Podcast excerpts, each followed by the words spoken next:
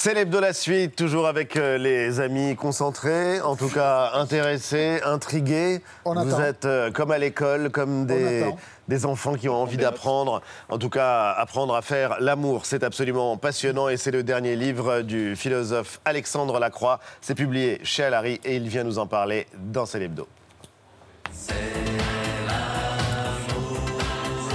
Bonsoir Alexandre Lacroix. Et bienvenue, merci d'être avec nous. Vous êtes euh, le directeur de la rédaction de Philosophie euh, Magazine. Vous euh, publiez donc Apprendre à faire l'amour chez Alary Édition. Le livre sort le 5 mai. Il y a quelque chose d'assez curieux quand on s'interroge à la philosophie. On se dit, il y avait un livre passionnant qui s'appelait Philosopher ou faire l'amour. Ah oui. C'est une alternative, exactement. Le philosophe, euh, d'abord, n'est pas connu pour être un bon amant. Et quand on voit la biographie des plus grands penseurs de l'histoire de l'humanité, c'est en général une misère sexuelle euh, qui est euh, cachée derrière des œuvres prodigieuses pour l'esprit. Quoi de commun entre la démarche philosophique, la vôtre en l'occurrence, et l'idée d'apprendre à faire l'amour? Bah, D'abord, euh, dans, dans ce titre, il y a le détournement d'une phrase très célèbre, puisque Socrate dit dans le Phédon que philosophie, c'est apprendre à mourir. Oui. Alors on peut se dire qu'on a d'abord on a peut-être un petit peu de temps avant de mourir, et puis euh, euh, qu'on peut assigner à la philosophie des objectifs moins macabres. Et euh, effectivement, ce que j'essaie de signifier aussi à travers ce titre, c'est que bah, faire l'amour, ça s'apprend. Et là, ça devient une thèse un peu plus philosophique, parce que je pense que le stéréotype ou le préjugé que beaucoup de gens ont en tête, c'est que nous sommes des espèces de machines biologiques, et que c'est la spontanéité de l'instinct qui s'exprime quand on fait l'amour. En fait, non. Euh, la sociologie de la sexualité a montré que c'était une activité socialement très codifiée, qui avait des On va y venir justement, oui, et qu'en fonction des époques, par exemple, en fonction euh, de nos milieux sociaux, des cultures, euh, il y a des modèles, des manières de faire euh, l'amour. euh, Là, en l'occurrence, apprendre à faire l'amour, il y a évidemment le clin d'œil à Socrate, mais quand lui voulait apprendre à mourir, c'était justement pour se détacher du corps. Vous vous y plongez euh, littéralement. C'est apprendre à faire l'amour ou à faire du sexe? Ah, Ah, comme ça, c'est-. Alors, euh, faire le sexe, c'est une expression que disent de plus en plus les jeunes, et c'est vrai que moi j'ai choisi d'employer l'expression faire l'amour. Oui. Pourquoi? Je- Ça ne signifie pas que je ne parle que du moment où, en plus de l'activité sexuelle, on est amoureux. C'est pas un réquisite, si vous voulez, euh, euh, d'être forcément amoureux.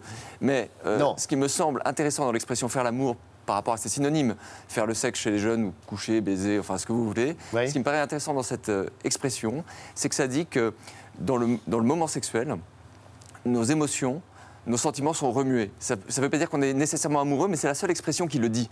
Que ça bouge des choses en nous, dans notre intériorité, dans C'est notre pas parce que psychologie. vous êtes un romantique euh, du tout. Non, Parce que mais ce sont aussi des questions techniques euh, malgré tout. Il y a des choses très concrètes dans le livre et on va y venir. Et, euh, on a lu ça de, de très très près. Il y a des réflexions sur la manière dont on fait euh, l'amour, mais on trouve ce chiffre alors qui laisse euh, méduser celui qui le lit. Pardon? Pantois, Euh, Plus que ça. proposer un synonyme. C'est euh, comme la fortune d'Elon Musk. Les hommes et les femmes font 192 milliards de fois l'amour par an.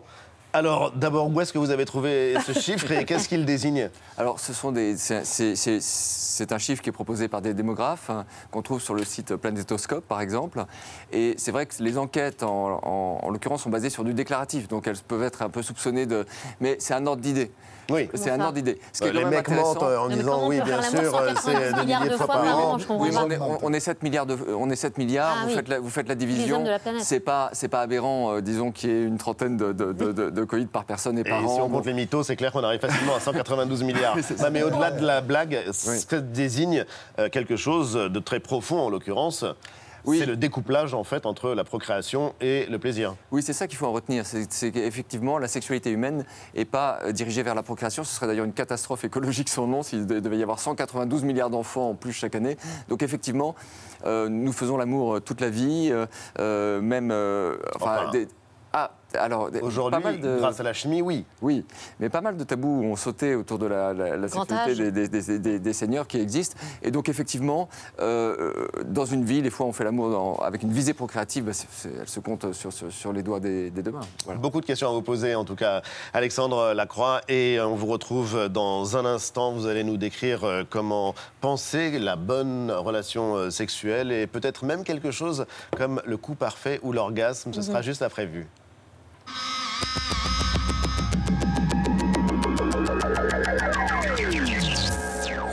Enfermés à leur domicile par l'État. Sur ces images, des fonctionnaires chinois installent de nouvelles serrures à l'extérieur d'appartements habités. Les portes sont scellées et des alarmes empêchent toute tentative de fuite. Dans la région de Pékin, certains quartiers sont sous cloche par crainte du Covid.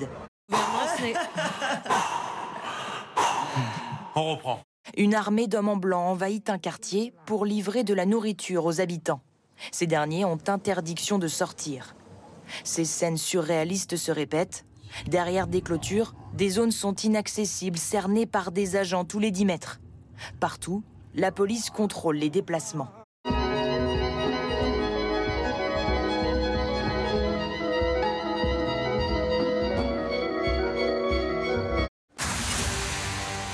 Mr. President. Nice to meet you. It's great to meet you. From his secret war room, You feel like danger of air raids is still real? Of course. Ukraine's heroic president wants to talk to Australia.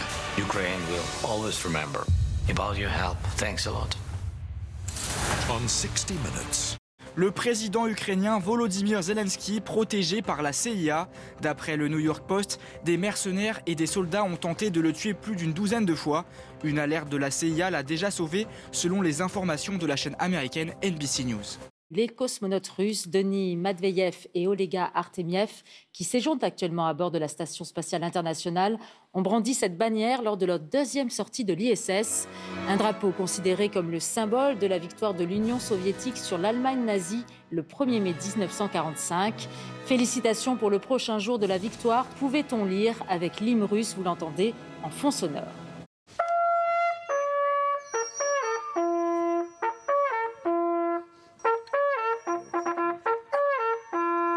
La RATP a retiré de la circulation par mesure de précaution 149 bus électriques fournis par Bolloré, soit près d'un tiers de sa flotte électrique, après deux incendies en pleine rue à Paris et un à Carcassonne dans l'Aude. La RATP a, demandé une expertise complète au constructeur Bolloré pour expliquer la cause de ces incidents qui, fort heureusement, n'ont pas fait de victimes. Aujourd'hui, il y a un, un drapeau de la gauche qui est haut, qui peut briller, alors qu'il pourrait ne plus, elle pourrait ne plus exister. Quand on a eu cinq ans de Hollande et que son héritier, son fils ou son bâtard, Emmanuel Macron, est présenté comme étant euh, euh, la, la continuité de cette gauche-là, ça pourrait être laminé dans le pays. Ça ne l'est pas.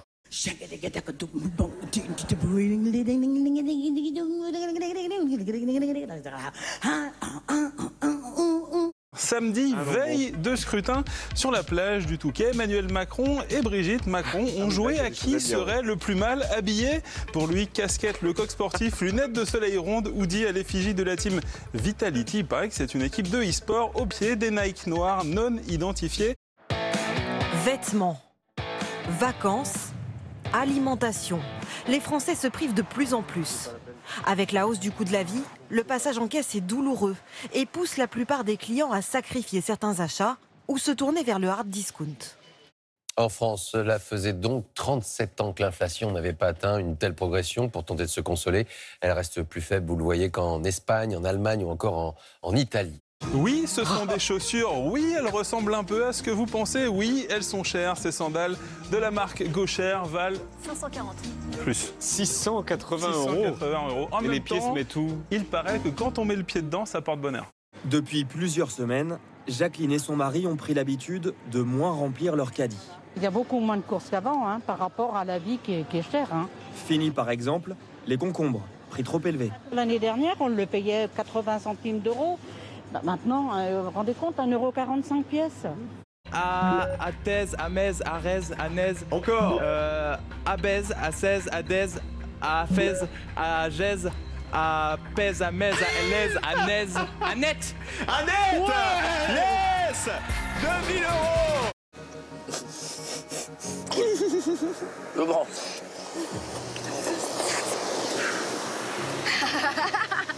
En réenregistrant ce titre d'Otis Redding, elle a pris une chanson dont le message est très clair. Un homme demande le respect à sa femme quand il rentre le soir après une longue journée de travail. Et elle a complètement interverti les rôles. C'est maintenant une femme qui demande à l'homme qui partage sa vie de la respecter.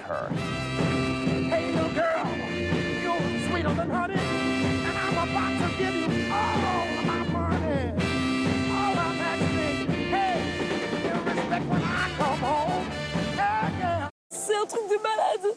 Genre, j'ai l'impression vraiment d'être une merde, c'est incroyable.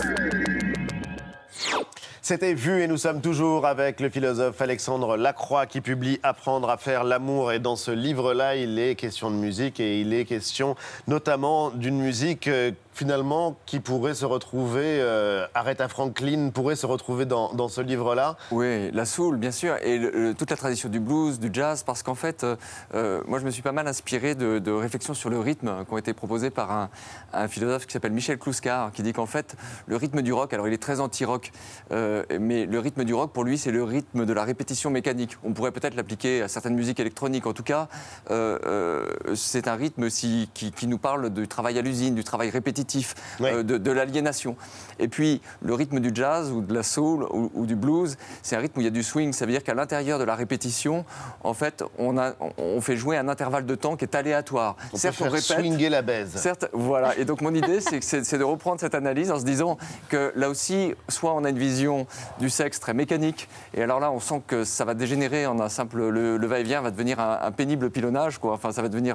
euh, euh, alors que, au contraire, on peut y introduire une sorte de poésie le subvertir de l'intérieur, ce mouvement qui est certes répétitif, en jouant jamais deux notes qui suivent, qui sont semblables de la même façon. Mais justement, je parlais d'Aretha Franklin parce qu'il y a aussi la question des rapports de domination et vous essayez de nous inciter à apprendre à faire l'amour justement autrement qu'à travers des structures de domination de l'homme sur la femme, essentiellement dans les relations euh, hétérosexuelles, des euh, schémas qui euh, s'imposent à nous depuis, depuis des, siècles. Oui, on est en fait pendant longtemps, on, a pensé que le domaine de la sexualité, de l'intimité sexuelle, était soustrait aux rapports sociaux et aux rapports politiques. Et donc en fait, que ce qui se passait dans une chambre, c'était sans règles, sans loi, que c'était le lieu de la subversion, du monde sauvage. Moi, j'appelle ça la théorie de la boîte noire.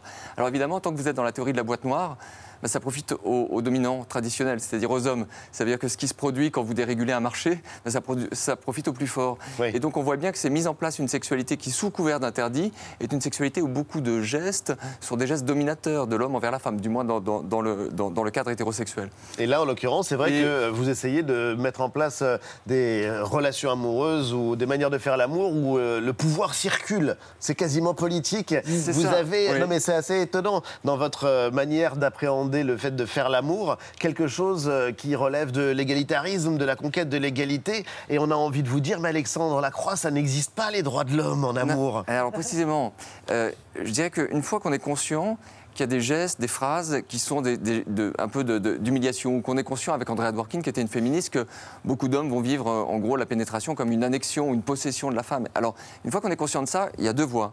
Il y a la voie de l'égalitarisme sexuel, mais qui va être assez ennuyeuse. C'est comme si les amants devenaient des casques bleus en mission de pacification. C'est-à-dire que chacun se réfrène, s'interdit, se surveille, c'est, euh, tout geste un peu euh, en poignade, un peu, un peu passionnel pour être mésinterprété. Et donc on sent qu'on va vraiment s'embêter dans l'égalitarisme sexuel. Donc c'est pas ça que je propose. Ce que je propose, c'est de se dire qu'au contraire, on peut faire circuler le pouvoir. Que ce qui est embêtant, c'est pas les gestes ou les phrases qui sont fortes et intenses, c'est que euh, ce soit toujours dans la même direction, que ce soit à sens unique. Et si il y a un jeu qui se crée entre les partenaires, et d'ailleurs dans l'homosexualité comme dans l'hétérosexualité, s'il y a un jeu qui se crée, s'il y a du mouvement, s'il y a de la domination alternée, et entre les C'est phases très de concret, domination. hein, ça implique même des positions sexuelles. On n'est pas loin du Kama Sutra d'ailleurs euh, quand vous le décrivez ça.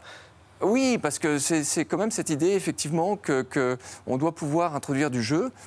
Mais euh, Kama Sutra, Kama Sutra, je ne le reprends pas trop à mon compte. Justement, j'ai un chapitre sur cette question de, Oui. des changements de position. Je pense que toute personne qui s'est plongée un jour dans un, Il y a même des mugs avec le Kama Sutra, avec- euh, dans un poster du Kama Sutra qui a essayé de refaire des positions, ça a dégénéré en gag. En fait, c'est pas utilisable. C'est pas érotique, en fait. Et pourquoi c'est pas érotique? parce que, parce que C'est donc ça. parce que les positions sur catalogue, ça fonctionne pas du tout. En fait, deux corps en mouvement doivent s'apprivoiser, ce sont les corps des amants, et les seules positions vraiment euh, vertigineuses et agréables, c'est celles qu'on invente à deux. Donc chaque euh, couple crée sa bibliothèque de positions ou son Kama Sutra à lui. Mais je dirais que même ce qui est plus intéressant encore, c'est pas de, de- de- de la jouer Playmobil, c'est-à-dire de se dire tiens, je vais passer du missionnaire à la levrette comme ça, de, euh, comme si je, je- je devais enchaîner ou cocher des cases du Kama Sutra. Ça, c'est absolument abominable. Alors qu'il faut swinger. Ben, swinger ou plutôt Non, mais je veux explorer tout ce qu'il y a entre les positions. C'est-à-dire, c'est ce- tous les entre-deux, les intermédiaires, c'est le mouvement, la dynamique qui est intéressant. Là aussi, il s'agit d'échapper aux mécaniques. D'un mot, le coup parfait, ça n'existe pas? C'est une utopie? Alors, moi j'ai essayé, je me suis amusé. Je mets- euh, les philosophes de l'Antiquité. Non, Inquiété. les, les philosophes de l'Antiquité décrivent beaucoup la vie bonne, ou, ou la vie vraiment digne d'être vécue. Moi je me suis dit, tiens, détournons ce projet et on va essayer de décrire le coup vraiment digne d'être vécu, ou le coup parfait. Et on va essayer d'en faire une description philosophique. Bah, euh, Il y a 30 chapitres, il y a plein d'aspects, mais ce qui est intéressant, c'est que, à mon avis, il est impossible de les avoir tous, Ouais, tous ces aspects. C'est-à-dire que c'est pour ça qu'on recommence. C'est très subjectif, pour surtout. ça C'est qu'on très recommence, ouais. subjectif. C'est pour ça qu'on recommence. Totalement subjectif. Euh, Il y a des. Ah, il y a pas mal d'arguments. je pense, que c'est très subjectif quand même, le désir et la réception de, Mais di- disons que dans, du désir. disons qu'à chaque fois, on, Ah, a je ne dis rien, moi je ne fais qu'écouter votre dialogue. Non, à, à- à chaque, à chaque fois, on n'a que quelques éléments du coup parfait. Je me suis amusé en une trentaine de chapitres à essayer d'imaginer quelles seraient toutes ces dimensions, mais c'est impossible qu'on les réunisse. Et, et- et donc, c'est pour ça qu'on recommence. Il y a toujours quelque chose qui nous échappe dans le plaisir et qu'on a envie de D'éternel retourner. nouveau. Voilà. Et alors justement, dans le coup parfait, il y a quand même la notion de préliminaire, mais que vous remettez en cause dans le bouquin, donc euh, je trouve que c'est euh, très intéressant. Cette notion euh, de préliminaire, telle que vous, en tout cas, vous l'avez euh, lu dans les ouvrages de Freud, puisque, on rappelle, c'est euh, euh, l'un des premiers à théoriser, en fait, ce- ce- cet acte-là dans, ses, ouvrages.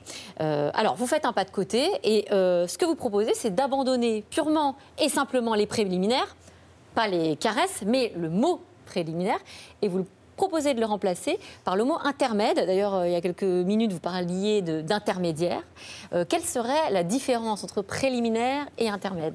Bah, D'abord, Freud, il nous a un peu piégé. Notre manière de faire l'amour, à nous, moi j'appelle ça le Freud porn. C'est-à-dire que on, Ouais, vous on- inventez Un le mélange mot. de Freud, Je- oui. le père de la psychanalyse, Et de porno, porno. oui. Pourquoi? Parce que Freud, dans ses, ses trois essais sur la théorie sexuelle, en 1905, propose un cycle sexuel. C'est lui qui invente le terme de préliminaire. hein, ça n'existe pas avant.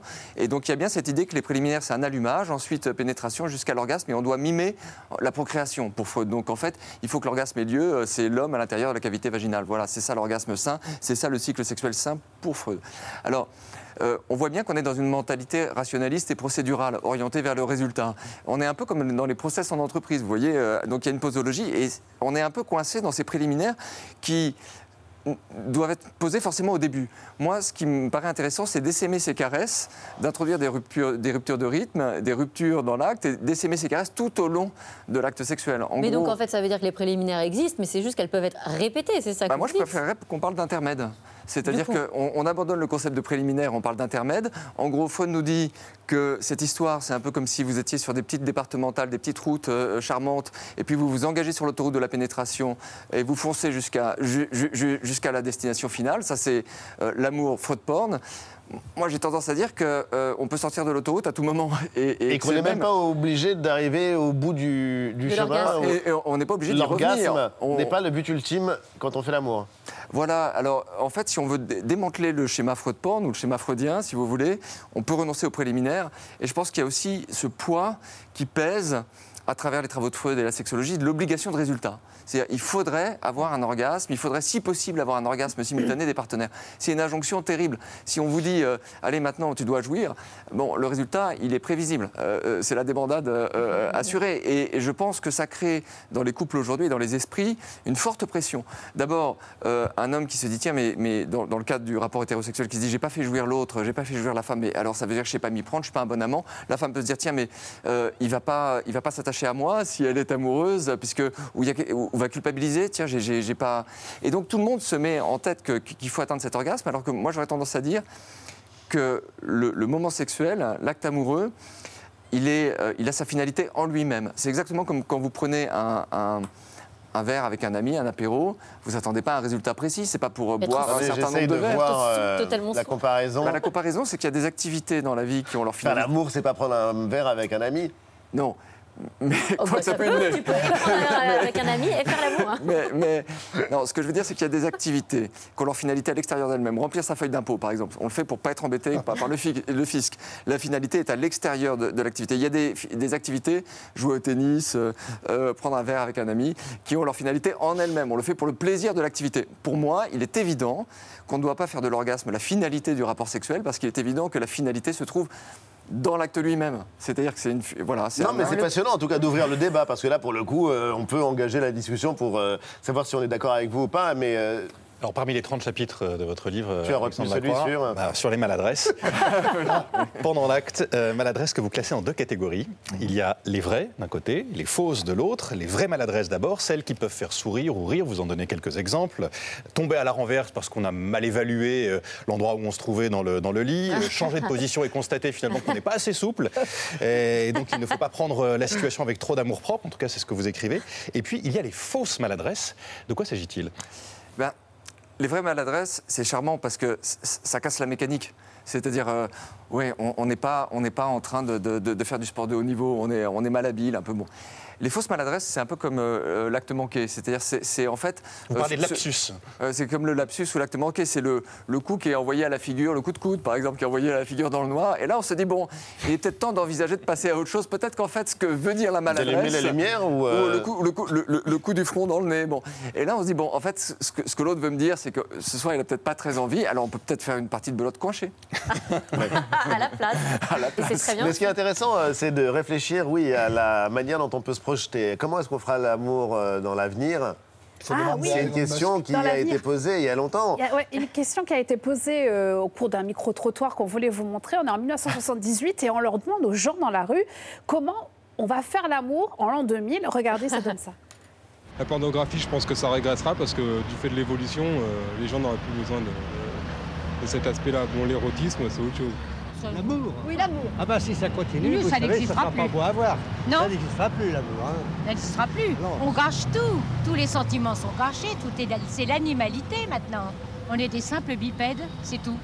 Rien de plus. J'espère que ce sera de mieux en mieux, que ce sera l'épanouissement de ce qui démarre en ce moment, c'est-à-dire la liberté.